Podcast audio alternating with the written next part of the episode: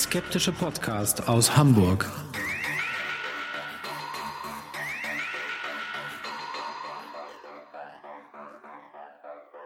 Welcome to Hoaxilla's second all English special. It's an interview with Daniel Graves, frontman of the band Aesthetic Perfection. And uh, if you like to learn more about Hoaxilla and you don't speak German, um, you can listen to podcasts such as um, Skeptic's Guide to the Universe, Skeptoid, and so on. And so on, yes. We're, our official name is Hoaxilla, the skeptical podcast from Hamburg. Hamburg is the second biggest city in Germany. I'm Alexa, by the way. And I'm Alexander. And, um, well, for all our German listeners, you have to endure the English episode. But it was a real pleasure to talk to Daniel Graves. Uh, I'm a big fan of his uh, music, and um, so it was quite astonishing for me when I stalked him on Twitter and Facebook to realize that he was a skeptic, a friend of the scientific way of looking at things like us. And so we thought this would be great to have an interview with this guy. And without further ado, I would like to present our interview with Daniel Graves. Enjoy the interview.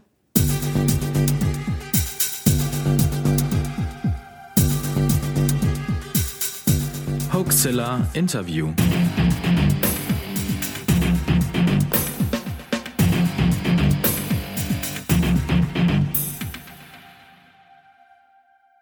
Dan, it seems you're a quite uh, rational person with a strong belief in scientific um, method and scientific research.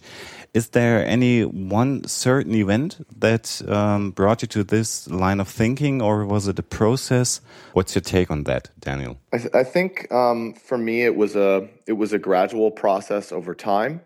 Um, I grew up uh, in a very very Christian household. Um, I went to uh, private Christian schools.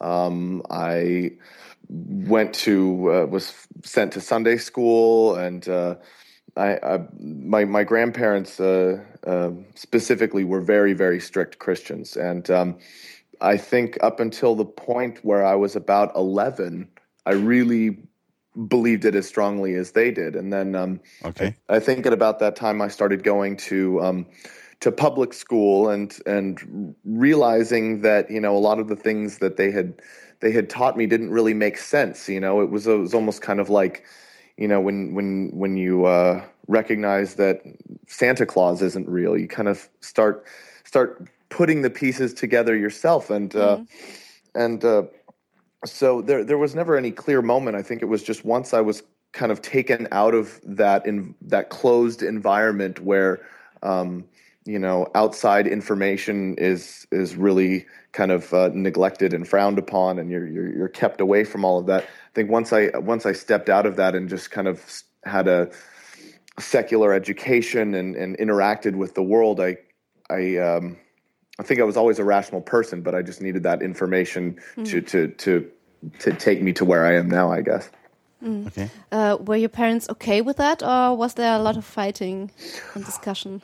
Um, well, uh, uh, my my father died when I was very young, so uh, I was just raised by my mother and my grandparents, and um, my my mom was also uh, also she was also uh, very religious, but I think it had a lot to do with uh, my grandparents, and and once uh, it was actually the death of my my grandmother that kind of took me out of the the the religious stronghold, so to say, and I think once that happened. Um, my my mom also kind of started breaking out of that, and then uh, and then uh, as as I started to do that, I I started asking her questions, and she didn't have answers to you know a lot a lot of the religious type questions that I would ask, and so I felt like uh, my my journey out of that I also kind of took my mom with me. okay. Mm. What, what, what about your friends and and uh, other people around you?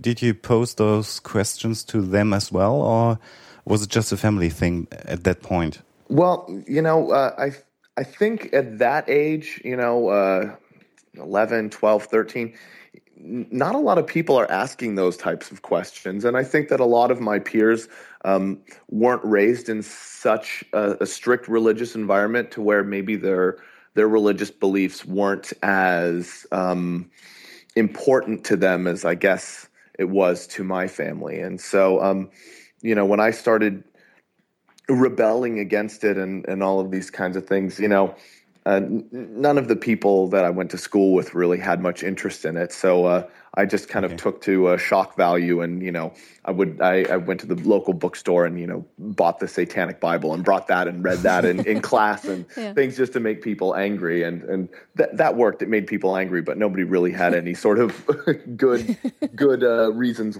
to be pissed off. So yeah. Okay. Uh, are you a member of any uh, scientific organization or skeptical community in the States?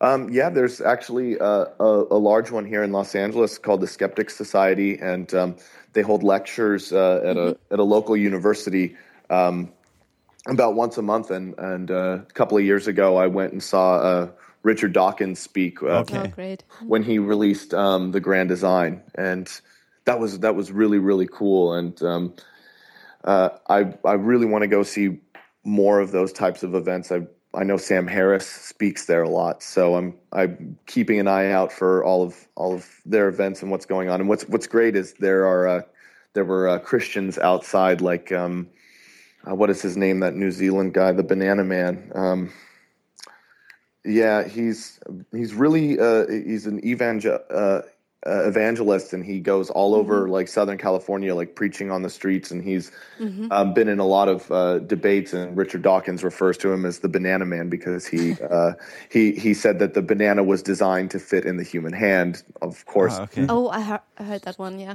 yeah, uh, neglecting the fact that you know the, the banana is uh, cultivated by man. Yeah. So, anyways, I, I I actually met him out in front of uh, that Dawkins lecture, and I took a picture with him, and he he gave me an edited copy of uh, of Origin of Species, so like edited for Christians, and I still have that. Oh, okay. So they were missing huge chunks of the text, or how? how Yeah. okay.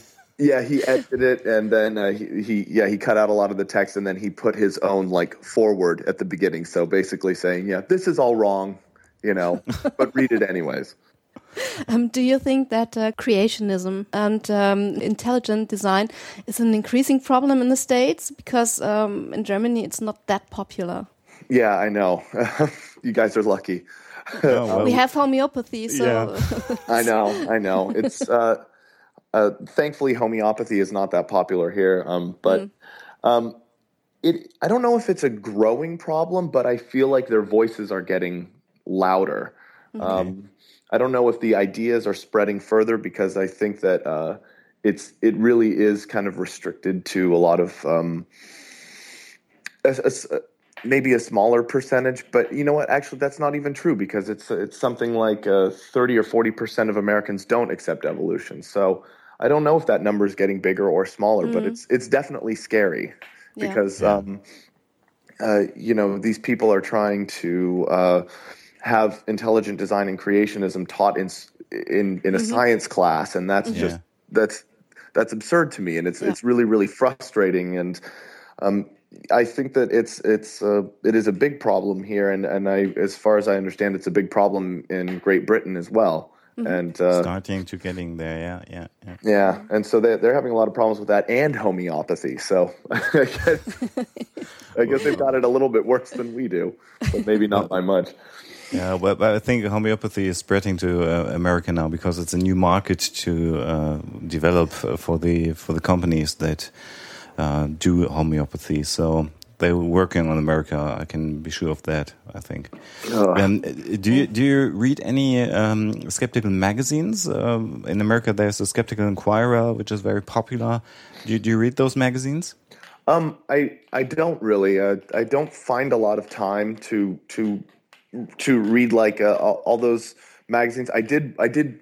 I am considering uh, uh, subscribing to uh, Skeptic magazine. It's the same people who do this, uh, run the Skeptic Society here in in Los Yeah. Angeles, um, and uh, it's it's it's just hard to find the time. And so I'm I try to. Uh, I try to just like read all the books. So, you know, all the, the Dawkins and Hitchens and I just I just ordered the new Sam Harris book on free will and and uh I I I should find more time for it, but unfortunately I'm so busy I have to Yeah, I have to be really Yeah, selective. Do you use any social media or the internet to inform yourself uh, about skeptical topics? Um, yeah, I, I'm, I do, uh, uh, but I'm, I'm not that uh, uh, proactive in in searching out like what types of of topics are, are popular. I guess I just kind of, you know, they come to me um, in in like the arguments that I have with people because Okay. I I think more than anything I like. Uh, I like getting into debates with people in, in, in real life or um, or uh, you know on my Yeah, internet yeah. profiles, as you may have noticed from time. to time. Yeah, sure. yes, we did.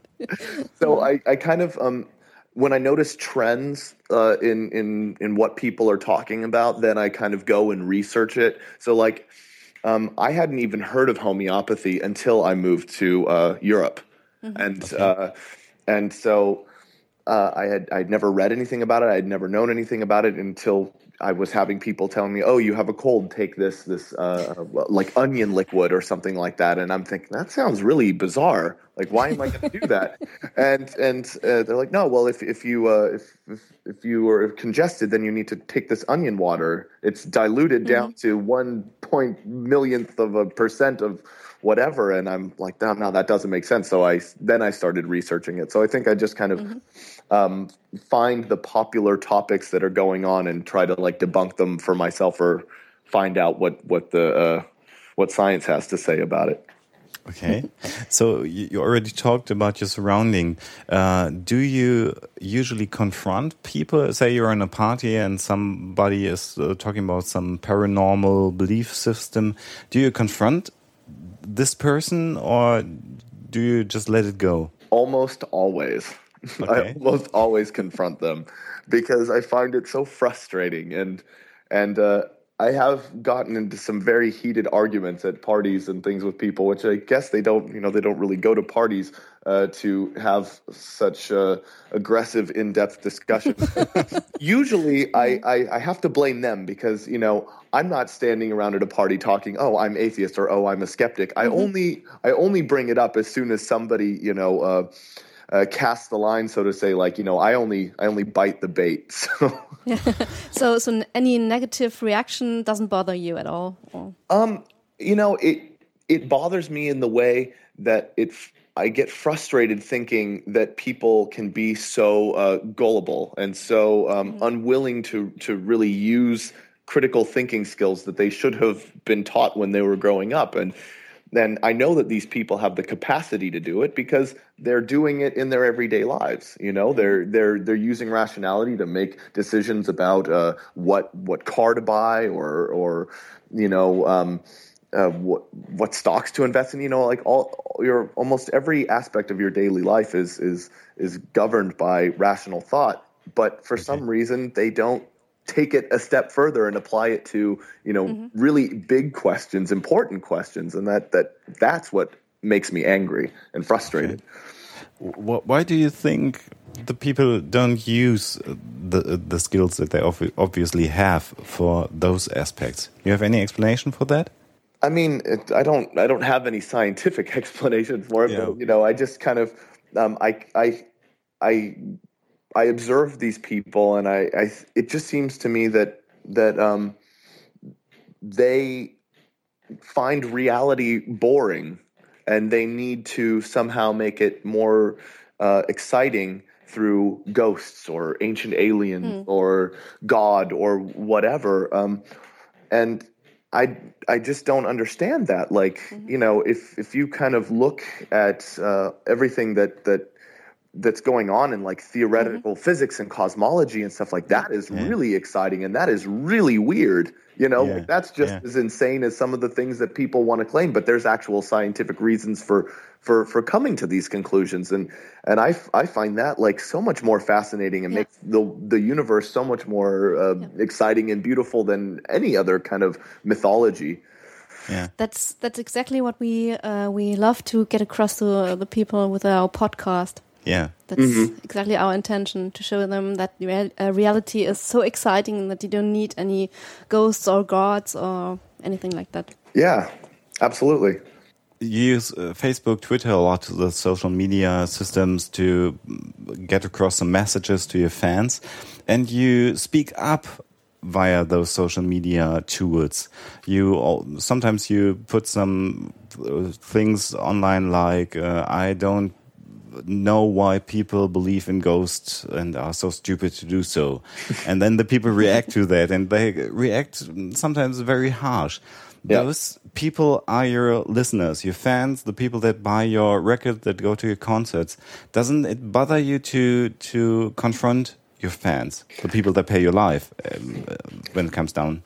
I th I think for for a, a very long time, um, it did uh, worry me. Like I thought um, it wasn't it wasn't uh, uh, okay for me to share those like my opinions uh, uh, publicly because you know um, you know not everybody shares them, and I totally understand that. And um, I think it was about like two years ago, maybe a year and a half ago.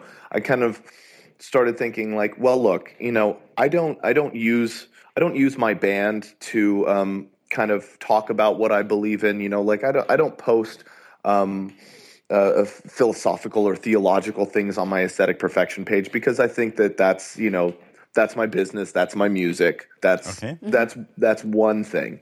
But you know, I have a personal profile. I have a Twitter. You know, those aren't aesthetic perfection. Those are Daniel Graves. Those are supposed to be me. People follow those profiles because you know I think they want to get some, some kind of uh, a picture of who I am outside of the band. At least okay. I I think that. And um, I kind of came to the realization was like, well, if you really want to know who I am, well, then I'm going to I'm going to show you. and and uh, a lot sounds of sounds like a threat. maybe in some ways it is. I guess if if you don't like if you don't like what I have to say, then you know, too bad. I'm sorry. Um, and you know, I, I don't like necessarily hurting people's feelings, you know, but I think that it's important to um, uh, uh, convey your ideas in a very um, uh, uh confrontational way because that is what gets people uh, emotionally involved and gets okay. people excited and you know um, I think that sparking debate uh, with with people is is a lot of fun. And even though some people get really angry, and I've had emails where people say, "Oh, um, based on what you believe, I'm tearing your poster off my wall," and that that does suck. You know, I do mm-hmm. feel bad about that. But on the other hand, it's like, well, you know, I am this person no matter what, and mm-hmm. uh, if you if if you don't like that, then you're not going to like me. If you meet me in person and I'm drunk and you tell me about some spiritual experience, I'm going to have the same conversation with you, and you're going to get just as angry, and you're going to rip my poster off your wall. So okay. I I don't want to make people angry, but I just I can't help it sometimes. okay, uh, are you able to tolerate?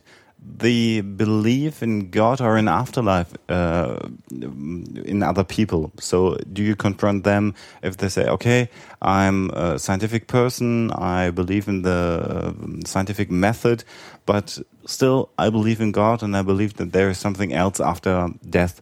Can you tolerate this kind of belief, or uh, do you confront those people as well and say, "Think to the end. If you're a scientific person, there's no scientific."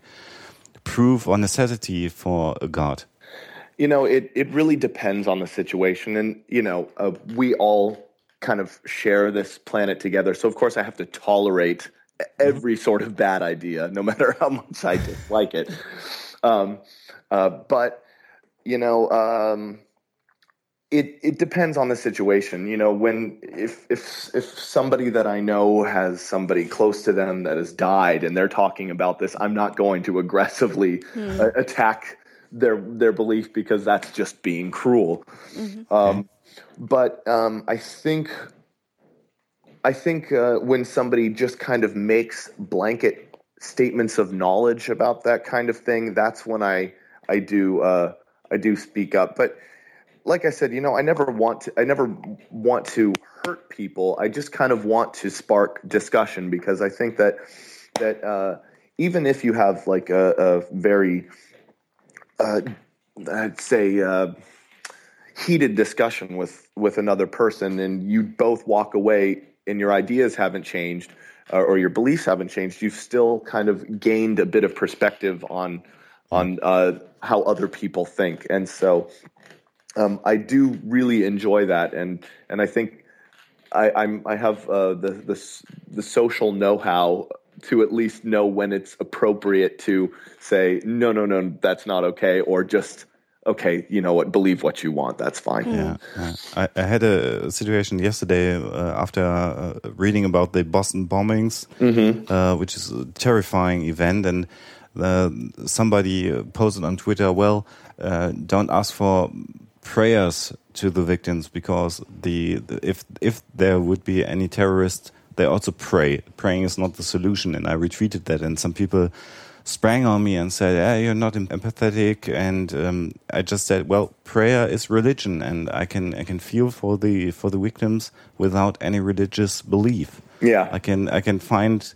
Um, those events terrifying, and I condemn these events, but I don't have to pray at th at this point. So I had a very intense discussion on on Twitter yesterday about that point because I'm very empathetic and yeah, it's totally yeah unbelievable what happened again. But nobody knows what really happened. Another no. thing. So uh, I think I think it's it's really.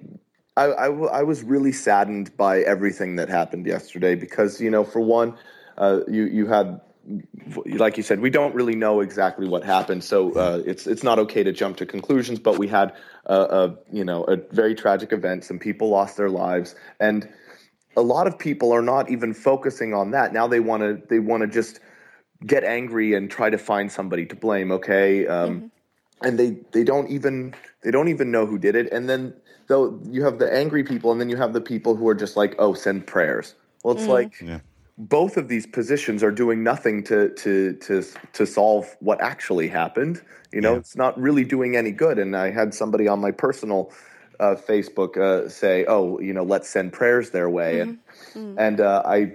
I, I did speak up and say something. I said, "Why are you going to send prayers? Why don't you donate blood? Why don't you f- f- donate mm-hmm. money or something like this? Yeah. Do do something real. Don't just it's it that that makes me very angry because it's and, not yet, really doing anything. Yeah, and and yet the people who uh, say uh, I send prayers, uh, they feel morally superior, and that's what's uh, frustrating me. Yeah, they the feel most. like they they feel like they've actually done something when yeah. in reality yeah. they've done nothing. Mm -hmm. yeah. They're a good person, and they believe. Yeah, exactly.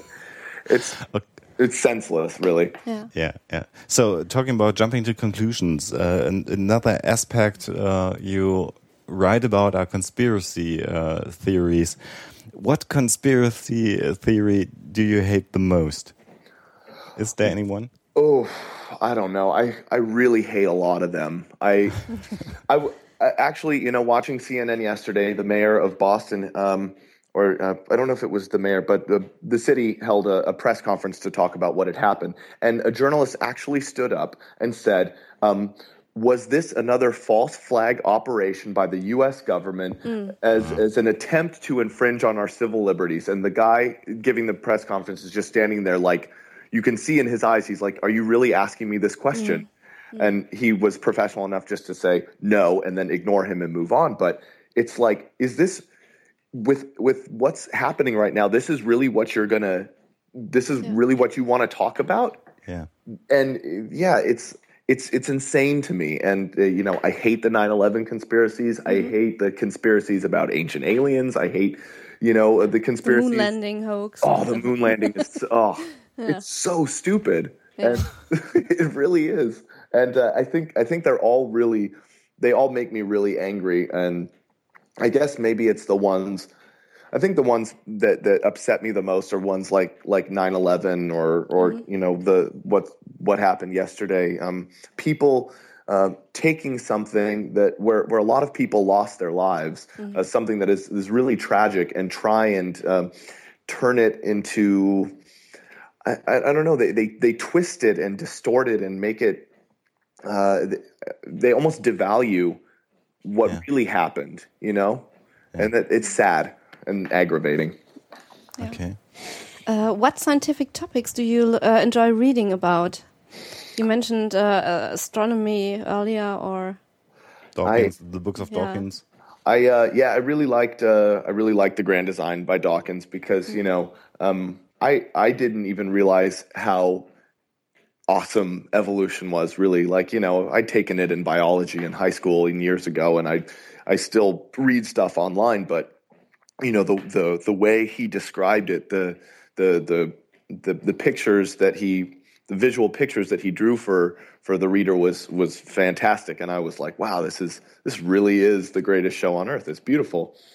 Um, I am very interested in cosmology like uh, a couple of years ago um, my brother-in-law bought me um, the the grand design by Stephen Hawking and and that just really got me excited about uh, cosmology and which is something I hadn't thought about for a while. And then I you know I started watching every documentary I could on black holes and time travel and all of this kind of stuff. And I I still feel like I don't have a full grasp of it but it's it's it's it's probably one of my favorites because it's it's so it's so insane that it's yeah it's it's crazy and it's it's inspiring M- mind-boggling comes Yeah. uh, comes uh, into the tongue. absolutely Yeah, yeah. Uh, you you travel the world a lot. You come in contact with many people in many countries. Um, d- what is your experience in in uh, getting in contact with different beliefs in different countries and and and um, hearing and seeing different stuff as a skeptic? You have any position on that? Well, um, most of my travels are kind of like limited to uh, the Western world. You know, like I, I, uh, I don't feel like the beliefs from the beliefs differ so much between, say, you know, America and and and Europe. You know, like it's most of those people follow the same religion and and all this kind of stuff. And actually, um, Europe is much more secular than the U.S. So, um, traveling through the U.S., like maybe the the South, can be quite an experience sometimes, and a bit a bit scary because because of how really religious people are. I mean, like every every billboard you pass is uh, on the on the highway, like in in Georgia, is telling you that you're going to burn in hell. so that's no cliche. No, it's really like that. it is really like that. Oh my god! Yeah, we, we never traveled the South America, so yeah. uh, I've been to the west coast and the east coast. So Yeah. Well, uh, next next time you're out here, you know, drive through Georgia and just take a look at all the billboards, and you'll you'll you'll you'll be like, yeah, okay, the cliche is real. It's true. How, how how do those people react to your music? Are, are there any uh, parent groups protesting because uh, the kids don't listen to this satanic music? You, you ever hap happen to to experience something like that? The only time that that happened was actually when we played with Combichrist in Serbia. Okay, um, apparently a religious group threatened to bomb the concert, and so when we en- when we entered Belgrade, um, we had a like a police escort all the way into the city, and that was pretty that was pretty insane because you know we're we're bands at a smaller level. You know we're not we're not Marilyn Manson, we're not on TV, we're not like we're not visible to those types of people. So like you know those the the people who um, who really feel that way like they they don't even know who I am. So okay, so, so luckily I don't have to deal with that. okay. You're, you're still young. Could be could be becoming a problem in the in the future. Maybe. hope not. Hope not. Um, Do you sometimes have the feeling that uh, there's something missing in your life because you're not um, religious? no, I feel like after I lost my religion, I gained so much more. Yeah. Okay. So it was uh, more of a relief.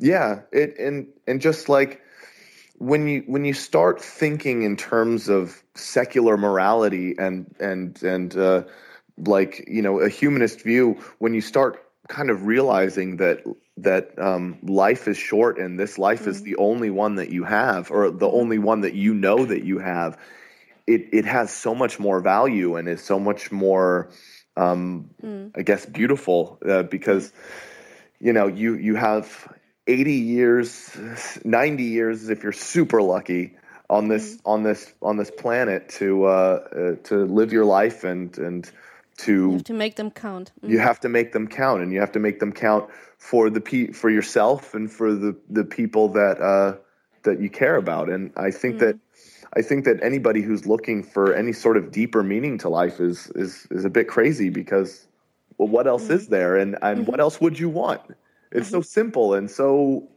amazing Bearing that in mind, uh, do you think people would be better off without religion? I I definitely think that the world would be better off without without religion. I think I think uh, I think it's it's ignorant to to pretend that the world wouldn't have any problems without religion. Um, I th- I think that that in the end, uh, peop, you know, humans are are tribalistic and want to. Uh, uh, have their tribes and, and fight with other tribes and it just it seems kind of in our nature which is unfortunate. But i think that if you kind of uh, if you if you kind of lift the veil on on all of that as much as possible and and kind of realize that we're all the same species we're all the same and and uh, if you think with a, a with a bit of rationality you can realize that uh, uh, uh, fighting over uh, over ancient Bronze Age books is is a really silly and counterproductive uh, waste of time. Yeah, uh, I think that it would make things better. I don't think it would make things perfect, um, but. Uh, I think that uh, if if people just took a more rational view on everything, it might help us move forward as uh, well. Yeah, as a as a people, as a as a species. How, how would you answer if somebody said to you, well, religion has some positive aspects. It teaches children moral and ethics and um, gives people some sort of, of, of grip uh, to the world because if you don't believe in God and, and a greater cause, um, it's all uh, random. So religion gives them some sort of meaning to their lives. How would you answer to that argument? Well, like I said, I mean, why does there have to be a deeper meaning? Why why can't why can't you live for yourself and those that you care about and and and in effect all of humanity because we're all here together. We all have to share this planet. Like it it makes sense to be kind to one another. It it mm-hmm. benefits me to be nice to you because if I'm mean to you, you're going to be mean to me and then, you know, Everything falls apart. everything falls apart and it, it's it's so simple and you know people want to say okay well it teaches us morals. Which morals are you gaining from the bible? You know slavery the degradation of women like what how is that a, a moral compass? I i would i would argue that that any any anybody is is anybody off the street is more moral than than the bible tells them that they uh that that they are or should be. Like you know, the Bible says hmm. slavery is okay. You take anybody off the street and you say, Do you think slavery is okay? No, I don't. Well, the Bible says it. Well, I don't believe that. Well, then you're more hmm. moral than your God. So hmm. clearly, you're gaining your moral direction from a secular source, or at least not a biblical source. And and that that demonstrates that that um, that you don't need religion for morals and and and it, the only thing that I can say that religion can do is perhaps comfort a person uh, uh, when they're afraid of dying. You know, okay, I'm afraid of death, so uh, I'm going to believe in this. But that's just willful ignorance. Like I can believe whatever I want to make me feel better. I can I can pretend I have a million dollars in my bank account and I'm going to feel really good. But I don't have a million dollars in my bank account, and so it doesn't really change my situation. So, Okay. yeah. Okay. So, uh, one one last question. Um, uh, I- consider you an artist. So, and um, there's some sort of um, um, stereotype that uh, proclaims that artists are more prone to be superstitious or to uh, uh, more vulnerable to some esoteric beliefs. Um, you, you tour a lot. You you get in contact with a lot of other musicians and people. Is there something to it, or is it just in each person, uh, about what the person is doing? I would I would agree with that. You know, I, I I find that a lot of the other artists that I come in contact do have some sort of uh, I don't know, like they, they I don't want to say gullible. I don't want to say they they don't put a lot of thought into what they believe. They just kind of uh, they just kind of like pick and choose all the stuff that feels good around them. And I think it's I think it's really because um, you know uh, uh, uh people like to think that a that a, a creative mind ha, has I don't know. It's, it's really hard to describe. I think it's mm. it's just there there is a, a, stereotype that a creative mind has to um, be in the clouds or something mm-hmm. like that and not mm-hmm. necessarily grounded. And okay. I think that a lot of people who are creative allow themselves to just kind of float up into the clouds and not think about reality. So it's like, okay, yeah, they believe mm-hmm. they believe in ghosts or they believe in God, but they also can't balance their checkbook or pay their rent on time. You know, they're uh-huh. just you know they're they're they're very disconnected from reality sometimes and and uh, I don't know if that's a particularly good thing. Well, I actually argue that that's a pretty bad thing, but um, I I don't think it's a requirement because I feel like uh, I'm quite uh, inspired all the time by mm-hmm. by a lot of different things, but I can still kind of keep my creative mind and my logical mind uh, not even separate. Mm-hmm. They're together. Like I, I, I don't see why it has to be separate. Mm-hmm. Okay. Yeah. So you're free of any superstitions. You don't have any lucky charms for your concerts or when you're on tour. You're totally I, free of it. I think. Okay. I one thing that I do do, and I know, and I know, lot, I know it's complete bullshit, and I know it does absolutely nothing. but um, I'm terrified of flying, okay. and and every time when I get on a plane, I, I when I'm walking through the door, I tap the outside of the plane and I talk to it like it's a person and I say, just get us there, please. Mm-hmm. and then when I get off the plane, I pat it again and I say, thank you. Okay. So, That's not that bad. but I still, you know, it's it's as if like you know I talk to the plane like it really understands me or it makes any difference. It, maybe totally, the pilot can hear you. yeah, maybe right. I, I, I, don't know. It's something that I've just kind of started been doing for years. Yeah, yeah. I don't know. Whatever. at least I no, okay. at least I know it doesn't do anything, right? okay. So, you, but you don't have any any rabbit's uh, foot or something with you to to make the tour uh, go good. Oh no, no, no, no, not at all. I, for one, don't believe in ghosts, but I can't watch horror films. It's just not possible. I get too scared. But that's the thing. Any... Fantasy is fantasy is great, and yeah. you know, like yeah. I don't believe in hobbits, but I can watch Lord of the Rings, like yeah. be entertained and think it's cool. Like, fantasy is a, is an awesome thing. Yeah, yeah, yeah. You have any last statement? Something you want to convey to our listeners? Um, no, just uh, I'm very uh, thankful and appreciative that you guys uh, wanted to do this interview with me, and uh, I hope that I hope that I get to uh, continue to talk about uh, skepticism you know for the rest of my career because it's something that I'm really passionate about and I would yeah, I would love to continue to to do this maybe we we are the first step in uh, some some progression of You'll have people. to do it all the time now. yeah. I hope so. That would that would be awesome. Okay. thank you so much, Daniel. Yes, thank really you guys. A pleasure. Okay. Yeah, thank likewise. You. Take care, guys. Bye. Bye. You too. Well, that was our interview with Daniel Graves of the band Aesthetic Perfection. Hope you guys enjoyed it. We did. We did a lot, and uh, Daniel was a great sport to uh, take the time for the interview. And uh, what can we say? Listen to his music. I hope you like it. We will put some links on our homepage. Follow him on Twitter. Yeah, or like or, him on Facebook. Yes, and look at his uh, beautiful videos. Uh, there are quite a lot of them on YouTube, and they're all in full length. You can watch and listen to him. And if he's coming to a town near you, go to a concert, buy his CDs, and think about what he said in the interview. And for all the listeners that said, hey, those guys are quite nice, uh, I don't speak German, there's another English interview uh, in our podcast with uh, American skeptic Rebecca Watson. The skeptic. Yeah. So we have one more opportunity to listen uh, to Alexa and me speak English. And um, until the next time, stay skeptic. Bye.